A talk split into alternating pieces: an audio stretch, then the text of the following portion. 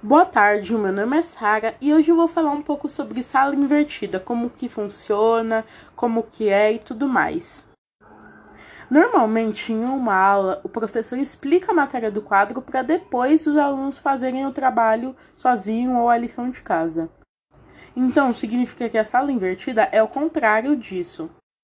Mas de onde vem esse nome, sala invertida? Esse nome vem do inglês flipped classroom, que significa que é uma inversão dessa lógica. Mas como que funciona isso? Primeiro, o aluno faz a sua intervenção dos conceitos essenciais antes da aula e depois, junto à turma, discute os conhecimentos adquiridos e tira possíveis dúvidas do conteúdo com a ajuda do professor. Mas como que funciona isso?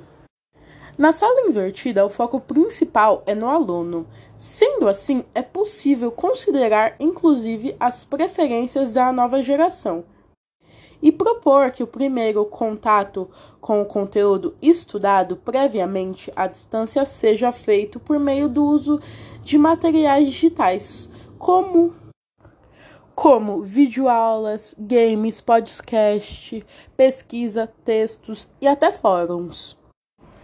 Na sala de aula, o conteúdo introdutório é aprofundado e discutido entre os colegas. E mais adiante, com o conhecimento pleno do tema, o professor traz assuntos complementares. Desenvolver projetos específicos, atividades em grupo e, claro, age como um aliado, um curador e um guia fundamental no processo de aprendizagem. O modelo de sala de aula invertida é capaz de propor abordagens inovadoras que tornam a aprendizagem muito mais envolvente. O modelo de sala invertida é capaz de propor abordagens inovadoras que tornam a aprendizagem muito mais envolvente, prática e significativa.